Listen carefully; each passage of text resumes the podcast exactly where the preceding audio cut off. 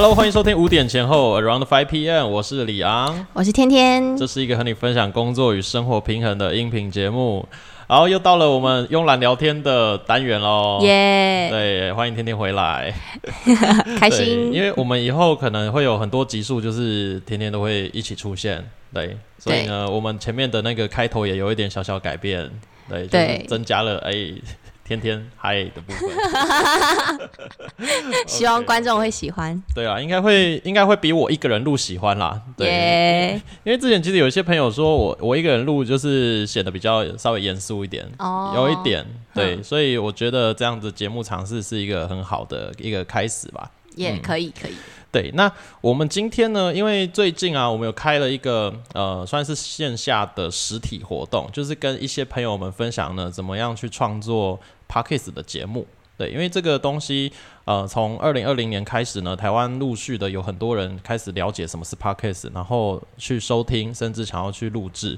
对，有一阵子啊，就是有一句话就说呢，台湾平均每天都会有一个 podcast 节目出现。哇！就是，可是我我觉得其实应该更多啦。对，就是有非常非常多人成为这个创作者，就是对，就是呃，我目前听到说，呃，有在听 podcast 的人，大概都有点在想要不要也来录一个，就是几乎跟 YouTube 之前一样，嗯。其实，可是 YouTube 应该大家会觉得说啊，有影像创作又怕入境，就是有哦，对对对，很多很多的原因会让他就算有这个想法，也不敢真的去做，还是去问，就难度比较高一点。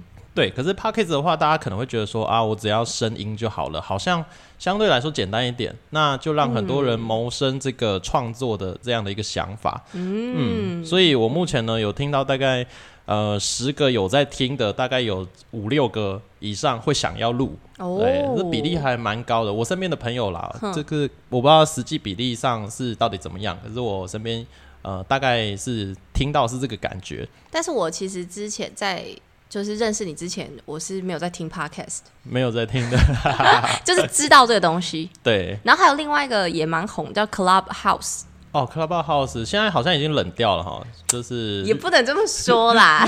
我最近有一阵子是红了一时，红极一时，几乎没有听到有人在聊这个东西啦。对，但是我以为 Podcast 跟 Clubhouse 差不多，我原本是这样想，但是后来发现，哎，其实好像陆陆续续有越来越多人是平常在通车的时候就会来，哎，不然来听个 Podcast。对，因为它还是有点差异啦，Clubhouse 比较。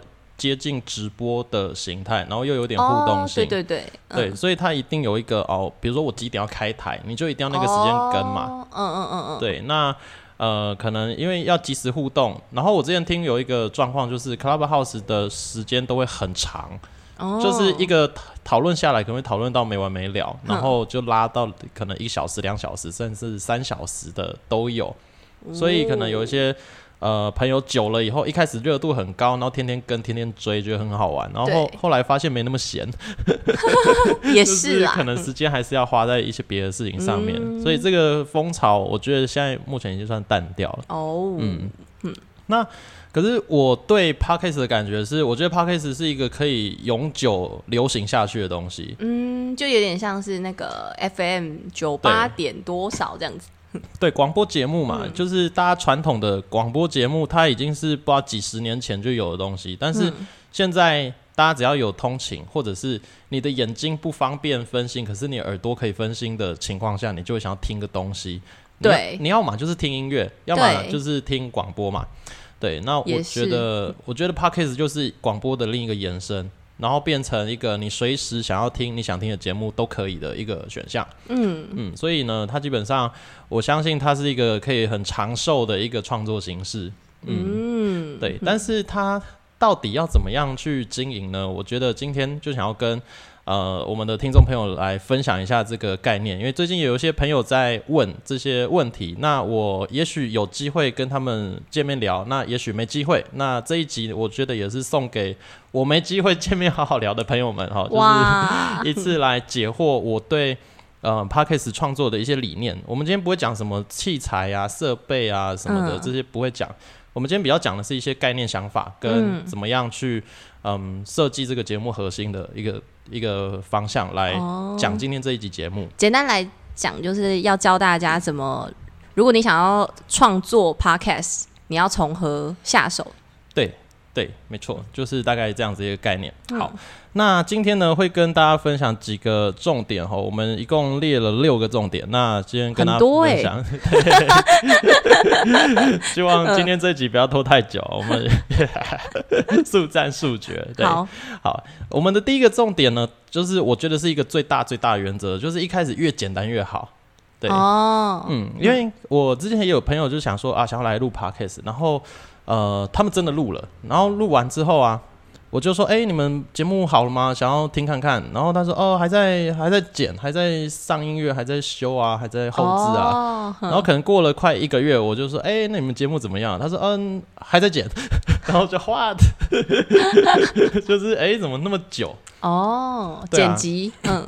那他光一集如果就那么久的话，其实一方面他会很累，嗯，然后另一方面是他很难去累积。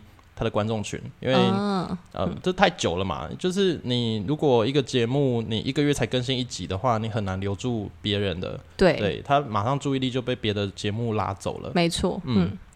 所以我觉得一开始啊 p a c k a g e 的呃越简单越好，你不要把制作的成本拉得太高。嗯。所谓的成本不是只有讲花钱，就是你花的时间，还有对，那你你希望节目要成长，那一开始你真的不要让它太难，就是。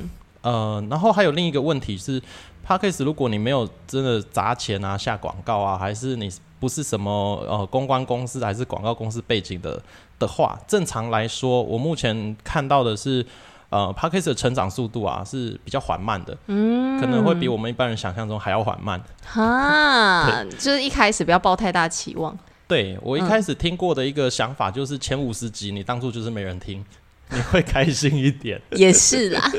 对，那我当做自己在碎碎念。没错，所以我一开始我的我的设定就是我的前三十集，好，我还是会讲一些有内容的东西，但是我的制作成本超低的，我就是手机拿着，我就是连耳机都不插，我就是直接用手机拿着，然后录我今天想要讲的内容，然后录完之后呢，我就上个片头音乐、片尾音乐哦，就是大家每一集前面后面听到的，对。那就是我一开始就选好了音乐，然后用到今天都没换，算是从一而终哎。就是大家可能听到这个节奏就知道说哦五点前后哎，对，就是确定没有转错台。对啊，所以我一开始让自己的制作成本是很低的，嗯，因为你一开始越简单，你就越有动力持续做下去。的确，对，因为是呃制作节目其实是一个需要长期抗战、长期经营的一个事情。那你一开始的。制作难度太高哦，因为大家可能都会有一点点小小完美主义，还是觉得说啊，节目呢，我要弄一个节目，哇，那一定要厉害一点啊，而且怕分享的东西太简单或者是太无聊，我觉得不会很怕没有人听嘛，他想说这有什么好分享的？哦，对啊，可是我我觉得呃。我说的简单是说表现的形式，还有你不是内容，对你花费的搞错，嗯，对，那可是内容，我觉得纸还是要好的。哦，对你不能就说，哎，嗨，大家好，我们今天第一集哈，那。今天也没什么内容啦，大概就这样啊。大家后面下一集要记得追。今天天气真好之类的。对，就是这种乐色节目谁要追啦？哦 哦，了解，是制作的那个要简单，对流程。我以为是内容要很简单，不能划水划太太夸张。对，因为我之前有听过一些嗯品质很高很棒的节目，然后他们录制的实在是超随便的，他可能边开车边录，还会听到那个当当当，然后哦一哦一什么的。可是他的内容很好。然后他甚至片头片尾都不上音乐，他就是一个语音档就直接丢上来了。嗯，但是我还是听，因为我觉得他节目内容是很棒的。嗯，对，然后他就这样子一直更新，一直更新，一直更新。嗯，然后也是累积了不少的听众群。对，所以一开始啊，就是呃，你在制作整个节目呢，除了你的内容好之外，其他的成本能越低越好。嗯，对，我觉得这是第一个大原则，就是一开始哦简单，然后让你的制作。们几乎没有难度，就让你随时都可以去制作，这个是一个最简最重要的一个原则。OK，好，那第二个呢，就是刚刚有稍微提到哈，第二个点就是说要传递有价值的内容。对，刚刚刚才想说，就是等一下怎怎么叫没价值啊？你可以形容一下。就是可能我我之前其实有一开始在探索 Parkes 的世界的时候就。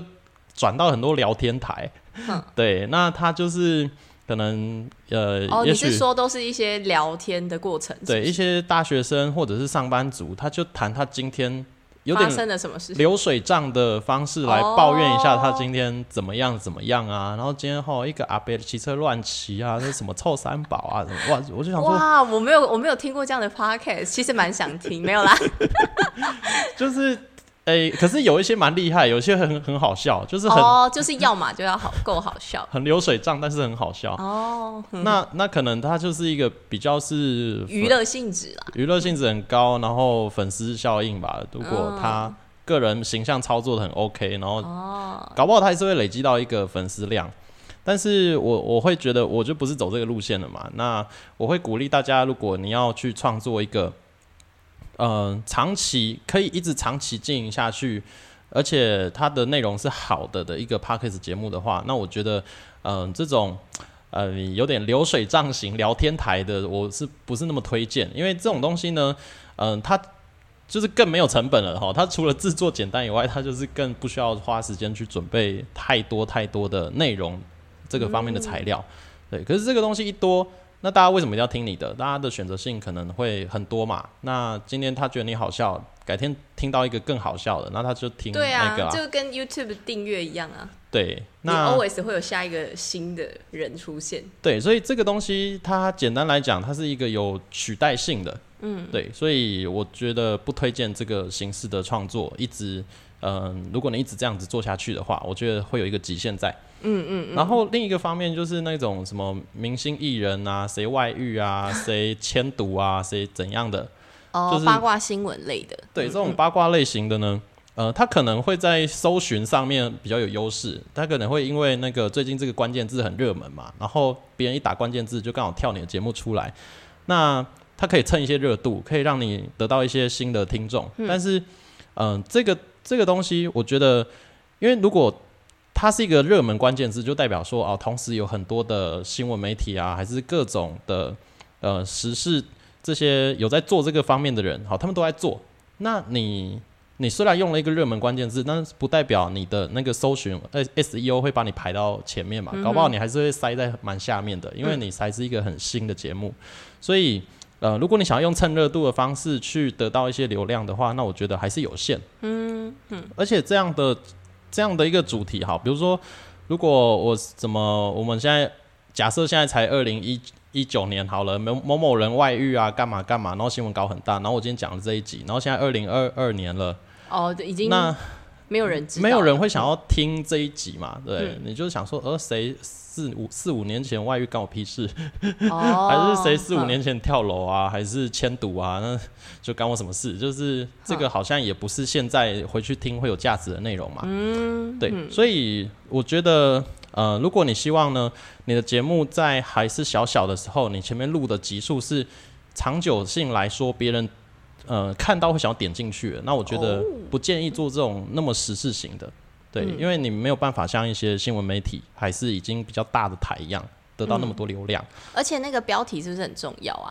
因为我在想说，因为很多人是看了那个标题有兴趣，他才会想要点进去。因为像我自己是，我自己平常有在听 podcast，就是我大部分都是听一些生命成长相关的，就是频道啦。嗯，对。然后还然后还有另外一个，我觉得吸引别人的点就是，就是声音要好听哎。哦，对，你会觉得吗？会不会很多人跟我一样啊？就是我觉得，我我觉得那个录 podcast 的人，为什么好像他们的声音都必须要是蛮有特色，或者是是要让别人觉得听的有点疗愈的感觉？嗯，可能我觉得有诶，因为毕竟你没有其他东西可以看的嘛，你就只能听得到他的 声音。也是啦。如果声音品质太差的话，就是呃，会有点可惜啦，可能别人会比较听不下去。对。对。但是大部分的我我听到的声音都是算好听，至少要让别人觉得不讨厌，嗯，才会想要听下去。嗯嗯，对，就是光声音就可以让人讨厌，也是一个基数，我觉得 有好不好？也是有啦，好，会有些可能 key 太高。我不行哎。对，呃，对，天 天本人不喜欢 key 太高的人。如果会不会其实很多男生很爱？如果大家跟他见面的话，可以先降两个 key，我们相处会比较融洽一点。没有没有没有没有没有，是我单纯就是如果听节目的话，我喜欢听一些讲话有磁性的。OK OK，好，对，那就是以上呢讲的就是说，如果为为什么我们要做那些好比较有长期价值的内容，就是因为可能你现在节目还小小的，然后目前没有人听，可是如果他就是看，哎，你两年前录了一个哦，就是某个主题，而这个主题看起来很实用，那就算是两年前录的，那你还是可能会想要点进去看嘛？对，像我最近。想要研究一些股票的东西，哈，我最近想要研究几只那个 ETF 是怎么回事，然后我就发现，哎，这个文章不错，然后我看完以后，我发现，哦，这个是三年前、四年前写的文章，哦，对，然后可是它内容很好啊，就算它是三年前、四年前的，但是它是一个很实用的内容，那我还是会看嘛，对，所以我会比较鼓励大家呢，你可以把你的节目制作方向往这个方向来推进，就是让你的节目。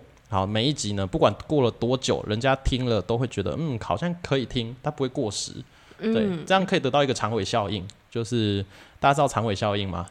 不知道，不太知道。OK，那呃，就是等于说放很久，它会持续有一点点、一点点流量。哦，它不会一下爆红，可是它会长期有少量的流量。对，好。这个可能讲的不是那么精确，但是就是先浅显易懂一点。那大家有兴趣可以 Google 一下长尾效应是怎么样。对，长尾效应在行销上面也是一个不错的一个策略。对你，你很难去冲你是什么 Top 前前一趴的商品还是节目啊？那可是你可以在长尾区的某一段得到你的客群。嗯，对。OK，好，那第三个点呢，要跟大家分享就是你要想清楚自己为什么要录节目。对，哦，这个真的很重要哎。对，因为我最近有一些朋友们也是为了做而做，呃，可能就觉得好玩，觉得蛮酷的，然后还是有朋友想要邀他，或者是他有一个东西他想要分享，所以他想要做节目。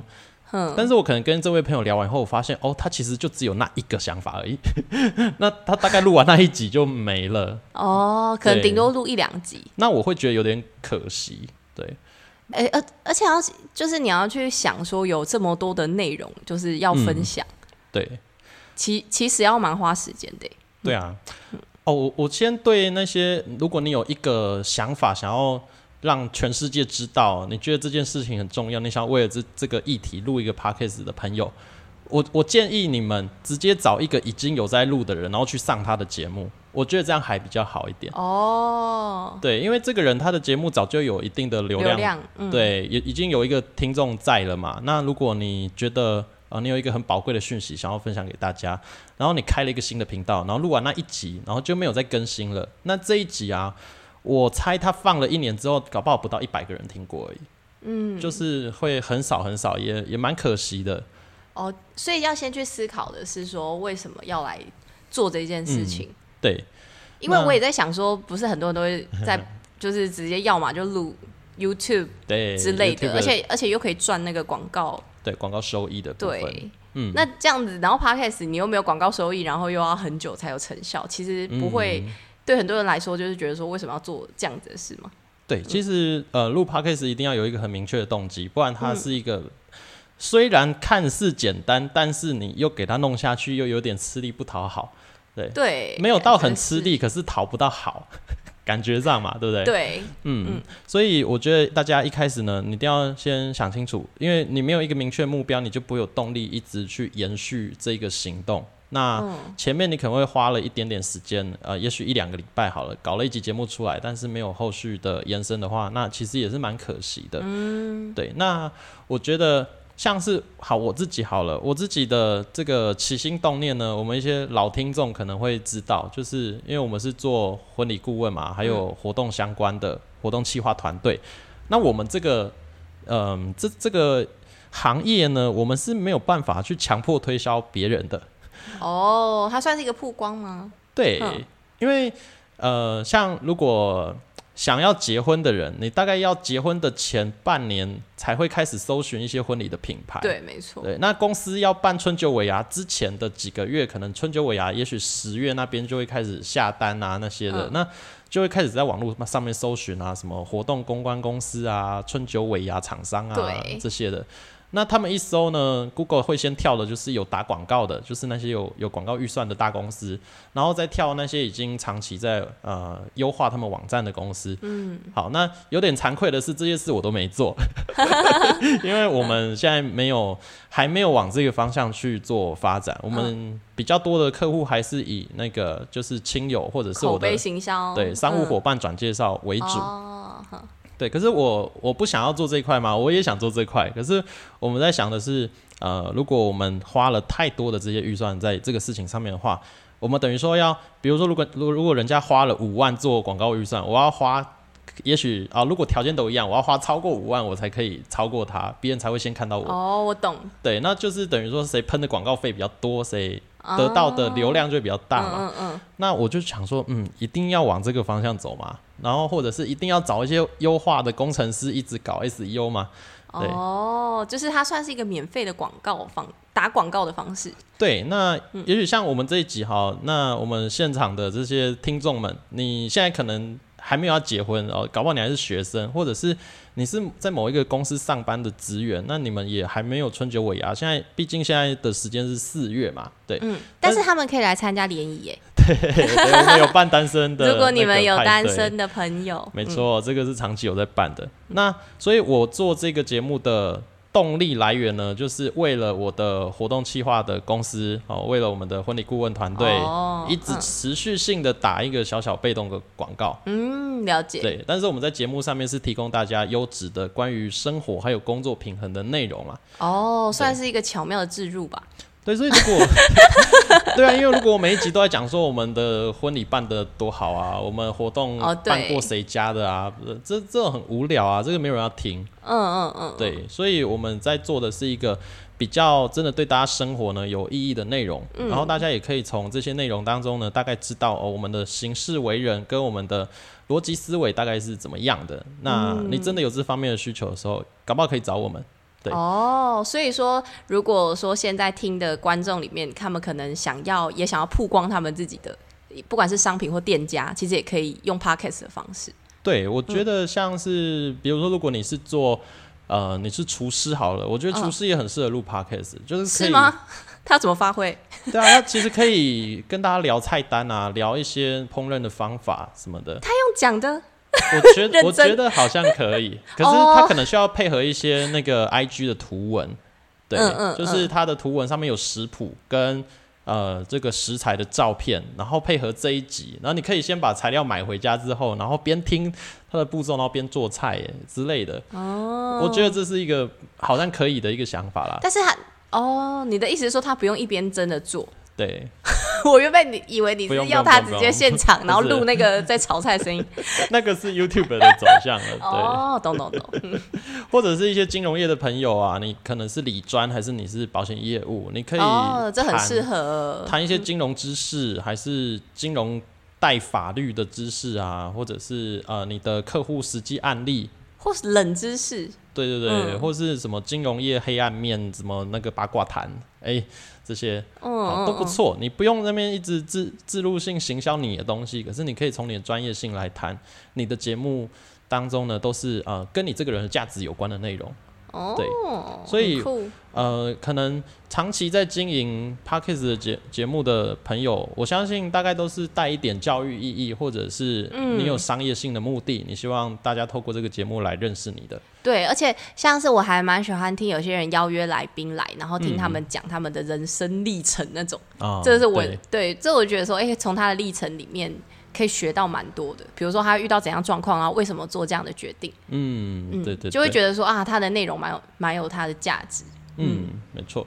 而且我觉得啊，邀约来宾这件事情也会慢慢的形成你节目的调性，大概是怎么样子的？哦，对，因为你之前也也有邀约蛮多来宾的，对不对？对，大概都是各行各业的中小企业老板啊，还是那个一些比较。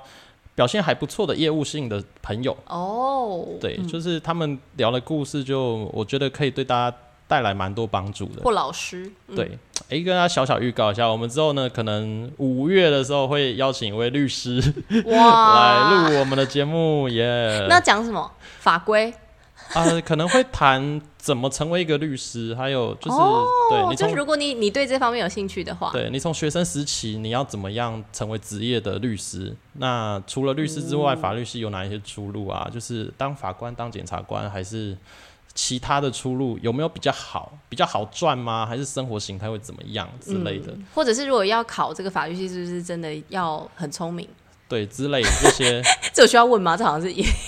呃，通常都蛮聪明的吧？对呀，怎么被动都法规？对，所以我们不会问问一些这种这么直接的问题。哎，这是算很聪明，就是他也不知道该怎么回答，因为回答说对，他可能会说好像是我自在自己炫耀。至少我看起来不笨吧？到时候人家傻眼。哇，可以期待一下。OK，对之类的，我们会持续的邀约各种不同呃各行各业的朋友来成我们节目的来宾啦。嗯。好，所以呢，就是一定要很清楚知道说，哎，你为什么要录这个节目？然后你想要传达一个什么样的理念？嗯，我觉得，呃，录节目这件事情呢，它它真的是要一直持续长久的经营下去的。所以，嗯，真的大家想清楚，不然的话，是一条长期的路啊。它它可能就会变成一个一次性的作业，这样然后就结束了。我会觉得有点可惜。对，嗯。好，那如果你已经想清楚你为什么要录这个节目的话呢？接下来啊，我们就要开始思考说，那你要怎么怎么去录节目？哈，就是有几个我觉得是接下来的重点的，就是我们的第四点，好，从自身的优势专长出发来发想你的节目。哎，我觉得这个很难，很难吗？很多人应该不太知道自己的优势，哎。OK，不知道自己可以发想什么样的东西？没有啦，就有有一些人可能很知道自己的优势，但是我是说，会不会有一些人其实会觉得说我自己没什么优势？嗯，还是说他没什么优势就不要录啊？嗯，我们先这样讲好了。好，我我们这个怎么找自己优势？这个我后面一点点来讲。我先讲为什么要这样做。有一些人呢，你可能会觉得说，哎，最近好像某一个话题很红，然后很很多人在关注这个议题。嗯，那比如说最近啊，因为疫情嘛，那如果你觉得哎，疫情好这个呢，好像蛮多人在谈的，那我就录一个 podcast 节目，专门谈健康哦，谈流行病，然后谈各种国家，就是各国那个呃防疫啊，还是经济受什么影响啊，这些这些的内容。好，可是你原本不是这个领域的人，你只是觉得说，嗯，这个好像有流量，那我来做这个东西。对，那你可能做着做着呢，你会发现。做的很累，因为你根本就不是这个领域的专家嘛，你呃可能收集资讯的能力也没有别人那么的快速，那么的前面，所以呢，你在做这样的节目，你有可能会更新到某一天，突然发现，嗯，你好像更新不下去了。哦，对，那或者是如果你觉得说，哎，我发现呃这个穿搭好像是一个市场，可是你对穿搭其实也只有一个很初步的概念，你没有学得很透彻、很深入。那你说好，我来做一个穿搭节目，然后你可能更新个五六集之后，就发现呃什么版型、面料啊、身高、体重、肤色，呃都讲完了，呃我要讲什么啊？我不知道我要讲什么了，然后你就停更了。对，对，那可是对真正是很呃。就是这个时尚圈的人哦，服饰业的人，他他可能你要他更新个一千集都没问题，因为他骨子里面就一堆料。哦，大概懂你的意思。他很知道这个东西呢，他可以谈哪些东西。就是你有专精的话啦。对，没错，这是可能是职业上面的一个专精，哦，或者是生活面向的一个专精。哈，比如说今天如果有一个人他想要谈呃感情好了，因为大家可能就想说啊，谈感情大家都喜欢听，这个是。呃，一个永远不会过时的话题啊，就是谈这个这个男女交往关系，对对，谈什么把妹啊，什么什么这种，对这种议题。但是他就是个母胎单哈，然后他是看了几本书，觉得啊这个好像不错不错，然后就说我来录。那他他讲的东西也会没有什么说服力嘛？的确。然后他可能更新个几集之后，也会发现嗯很很难更新出一些像样的东西来，然后他就会放弃了。OK，我我觉得以上这几个例子听起来是有点傻傻的，就是，但是有一些朋友，你可能会在没有搞清楚自己的优势的情况下呢，做了类似的这样的一个事情。嗯，对，就是让自己做的一个节目呢，它是其实一开始你在设定节目调性的时候，你就已经有镜头了。对，嗯，有可能会有这个状况。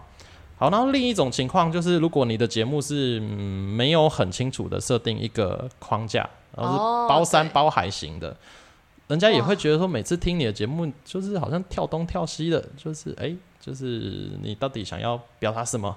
就是好像都是随着心情在转换你的主题。哦，那这样子其实也不太好，会呃，其实我我们目前啊，大概渐渐的呢，大家会发现越专精。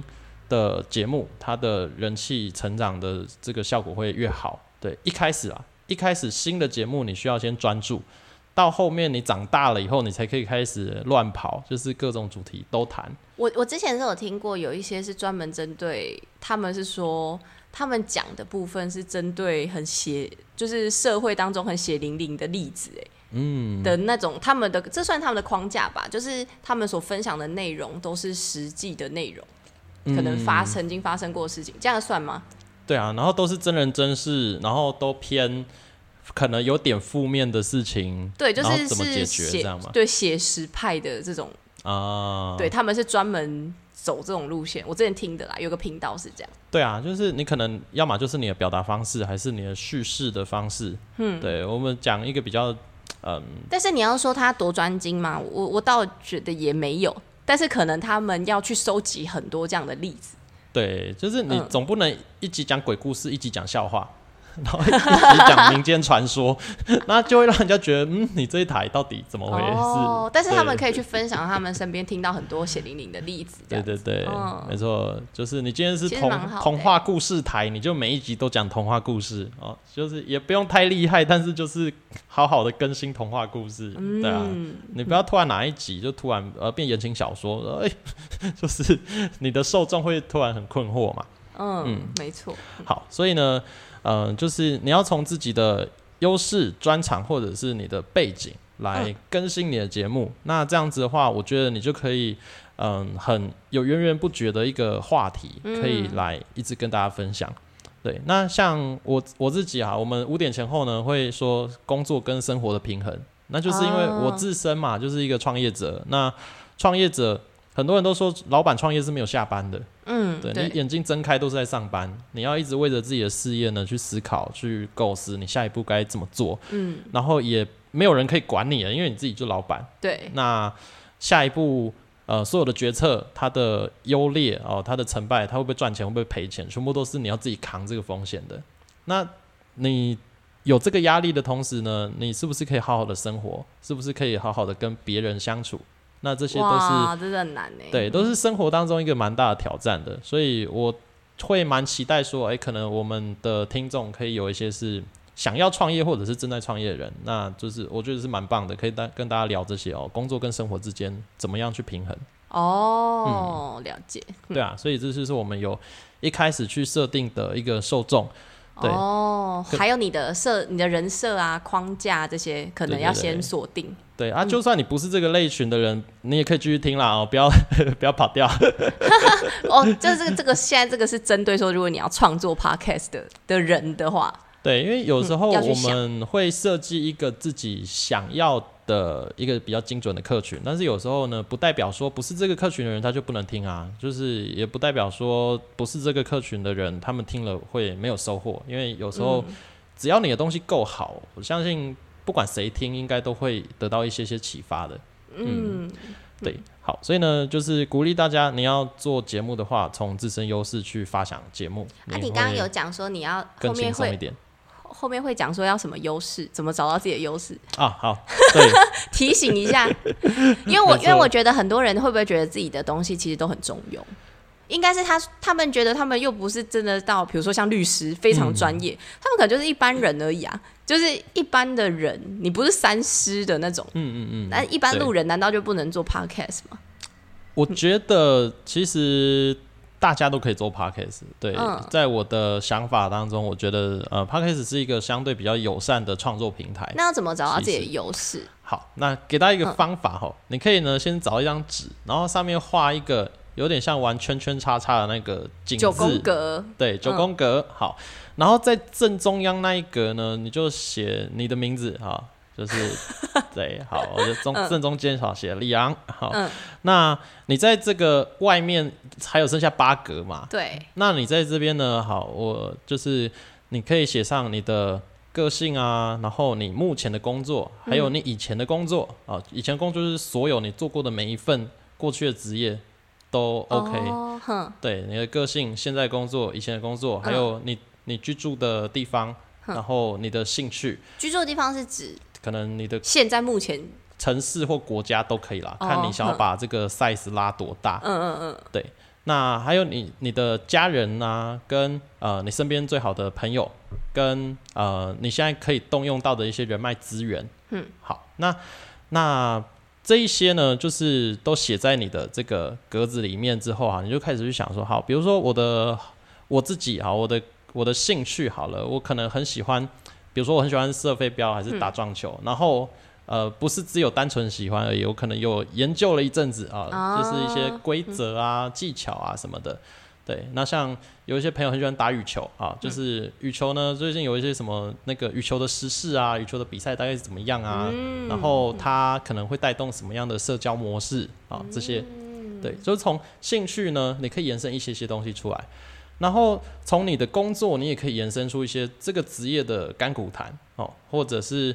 呃，你在进入这个职场当中，诶，也许这个职场它不是一个那么容易进去的，可能你是某某公司的工程师，那那当工程师有哪些优点，哪些缺点，你可能也可以延伸出一些一些节目内容出来。然后这样子，这九个到底写完了，然后嘞？好，我跟你写完之后，你就会有一堆材料。哦，这个是材料。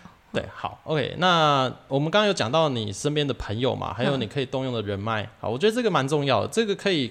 拉一个更长远的一个延伸，还有怎么样去邀约来宾上节目？嗯，对，因为呃，你身边的一些好朋友，他可能某一方面的表现也不错，或者是他某方面很有一些心得，你也可以邀请他来当来宾。哦，对，那这也是一个不错的互动。嗯，好，那这一些材料呢？就很像你在大卖场看到的什么萝卜啊、青菜啊，还是豆芽菜啊？那你要把它炒成一个什么样的料理？就是后面你在节目设计的事情了。就是哦，就是你的意思是说，先先写出这几个项目，然后先 list 下来，然后接下来再综合一下，就是这个哎，那那我可以怎么运用这些所有的资源？这样对对对，你就可以开始发想哦。比如说那个，嗯，你是一个。比如说你哦，你这你的工作如果是一个造型师好了，然后可能呃你自己的感情经验很丰富好了，就是有有一些造型师嘛，也可以接触到很多很多人，然后刚好他的感情经验又很丰富，然后他就可以谈一集什么造型师的感情史啊，是怎样怎样啊，嗯，然后什么一共交往几个，然后惊掉所有人下巴什么，就是来一些狗血标题之类的哈，对，那。之类啦，这样子一个发想，就是把几个材料复合成一个主题，你就可以开始去创作，呃，属于你自己。那有有一些内容又有点娱乐性的一个节目发想。了解。嗯嗯，好。OK，嗯好，那这是我们第四个部分，怎么样找到自身的优势？好，那接下来呢，第五个重点呢，就是了解自己适合什么样的表达方式。对，因为录节目有很多方式嘛，你可能会听过有一个人自己录的啊，或者是两个主持人的，还是呃来宾访谈的。对对对，有。还有一些人会边边讲边唱歌的哦，就是各种。对，看你是主播型的、DJ 型的，还是聊天访谈。那还有呃，还有一些是你的节目架构啊，你是比较偏向写好逐字稿，然后。照着逐字稿念的人比较不会错，嗯，对，还是说你是比较适合即兴发挥的人？哦，那你要怎么知道你自己比较适合什么？如果没有做过的话，我觉得最实际的方法就是都录看看。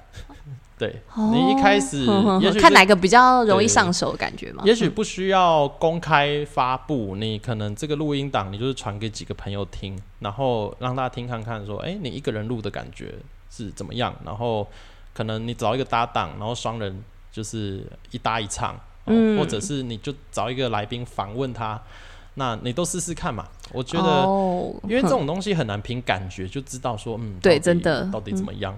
对，就去试试。嗯嗯，那像我自己好了，好，虽然那个我的背景有主持人这个背景，但是我之前就真的发现，我一个人录节目的时候呢，因为就面前真的没人，我就是对着电脑，对着我的麦克风，然后就把我写好的东西呢开始分享，然后我就是真的很没 feel。很佩服那些电台 DJ 可以怎么哇哦耶，然后就是一片欢乐的，就是讲很多，讲的很好笑，很欢乐，很像底下有一千个人听他讲一样。嗯，很厉害。虽然线上是有，但是他面前其实是没人嘛。对。可是我就办不到。哦。我就无法自嗨。对。那可是如果我今天是站在舞台上。哎，我就可以，因为我真的看得到大家，看得到表情。你没办法假嗨啦。我我就没有办法，呃，对着空气的时候还那么嗨。对我一定要先前面有活人。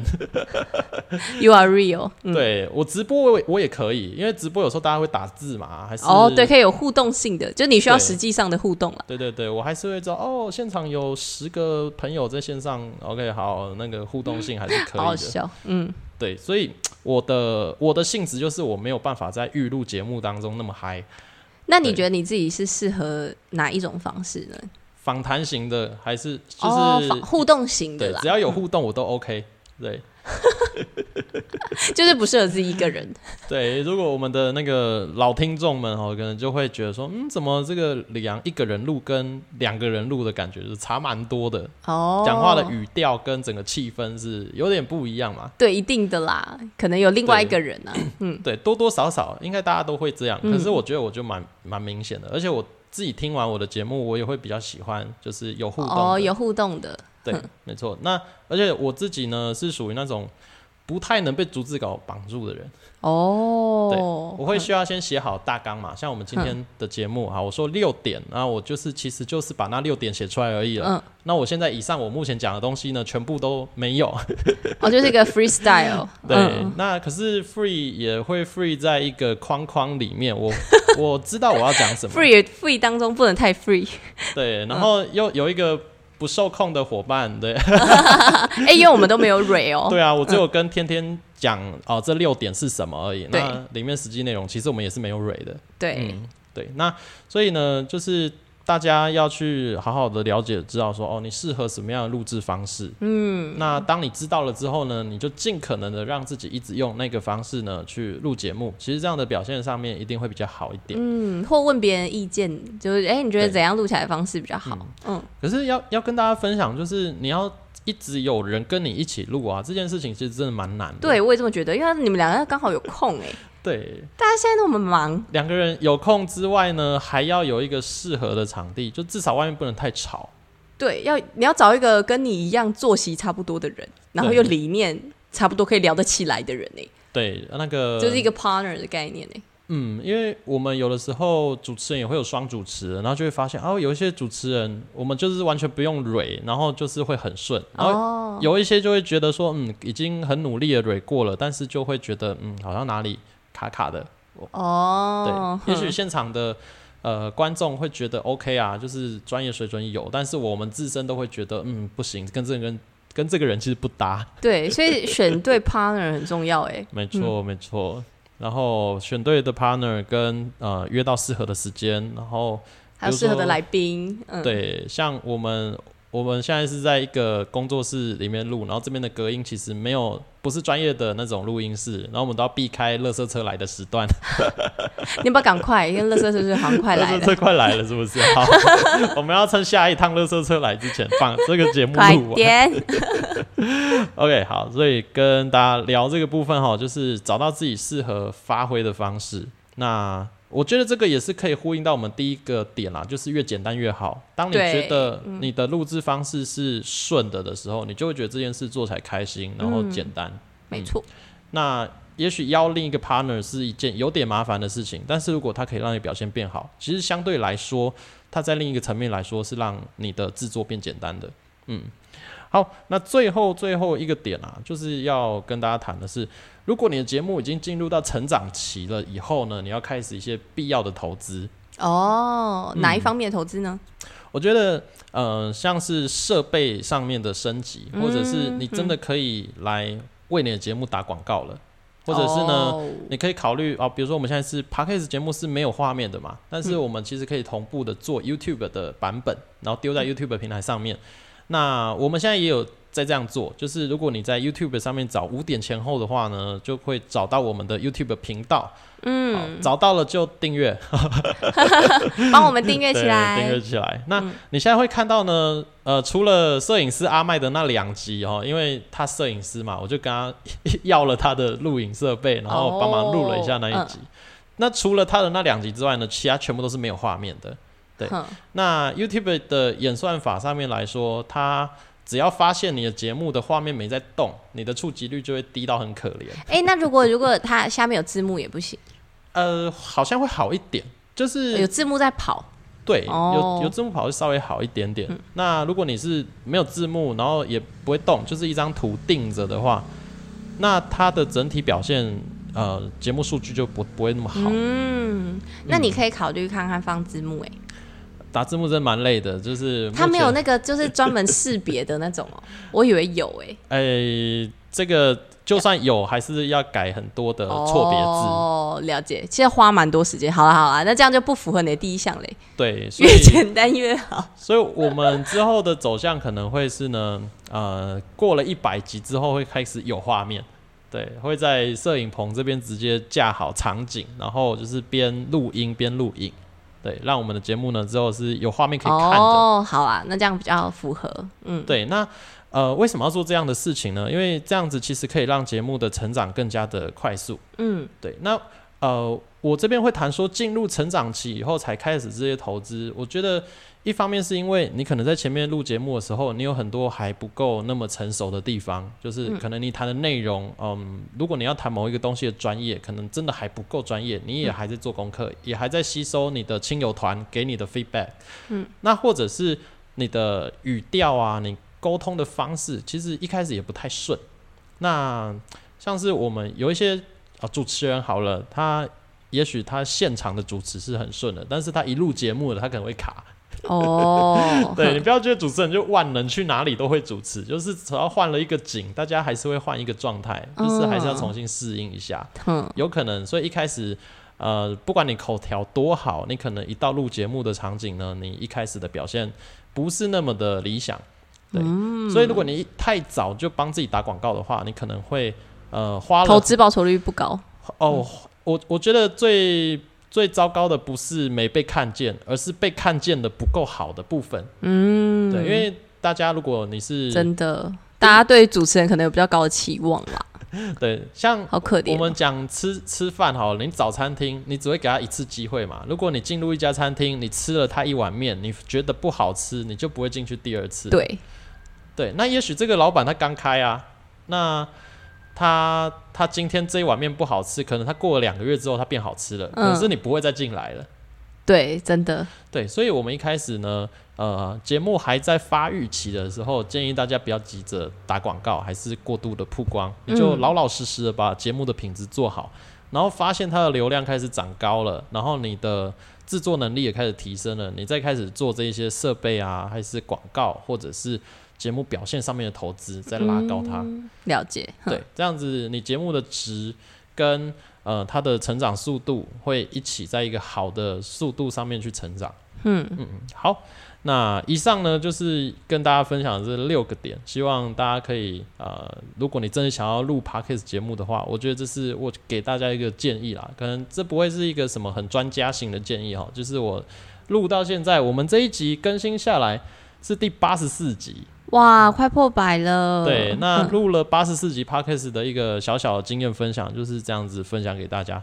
对，如果你真的要做这件事情的话呢，我觉得还是很重要的一件事情，想清楚自己干嘛要做这件事情，然后前期尽量降低成本，然后必要投资的时候就是给他投下去。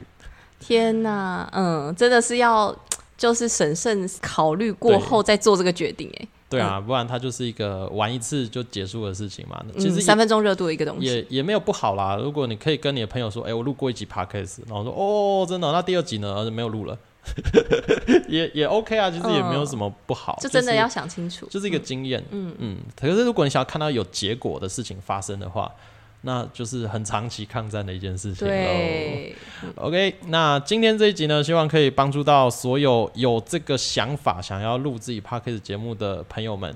那希望呢，大家听完之后都得到你真正需要的部分喽。好，那我们今天的节目呢就到这边，感谢大家的收听，感谢大家。对，如果喜欢我们这期节目，觉得听了有收获的话呢，可以帮我们在 Apple Podcast 还有任何可以打新评论的平台，帮我们留下你的想法意见，然后让更多人可以听到我们的节目。那如果你身边有一些朋友呢，也想要开始录节目的话，也可以把这一集的节目连接丢给他，让他。得到鼓励，或者是被劝阻，我觉得都好啦。就是呃，无论如何，希望大家得到自己想要的结果。那么就下一集节目见喽，拜拜，拜拜。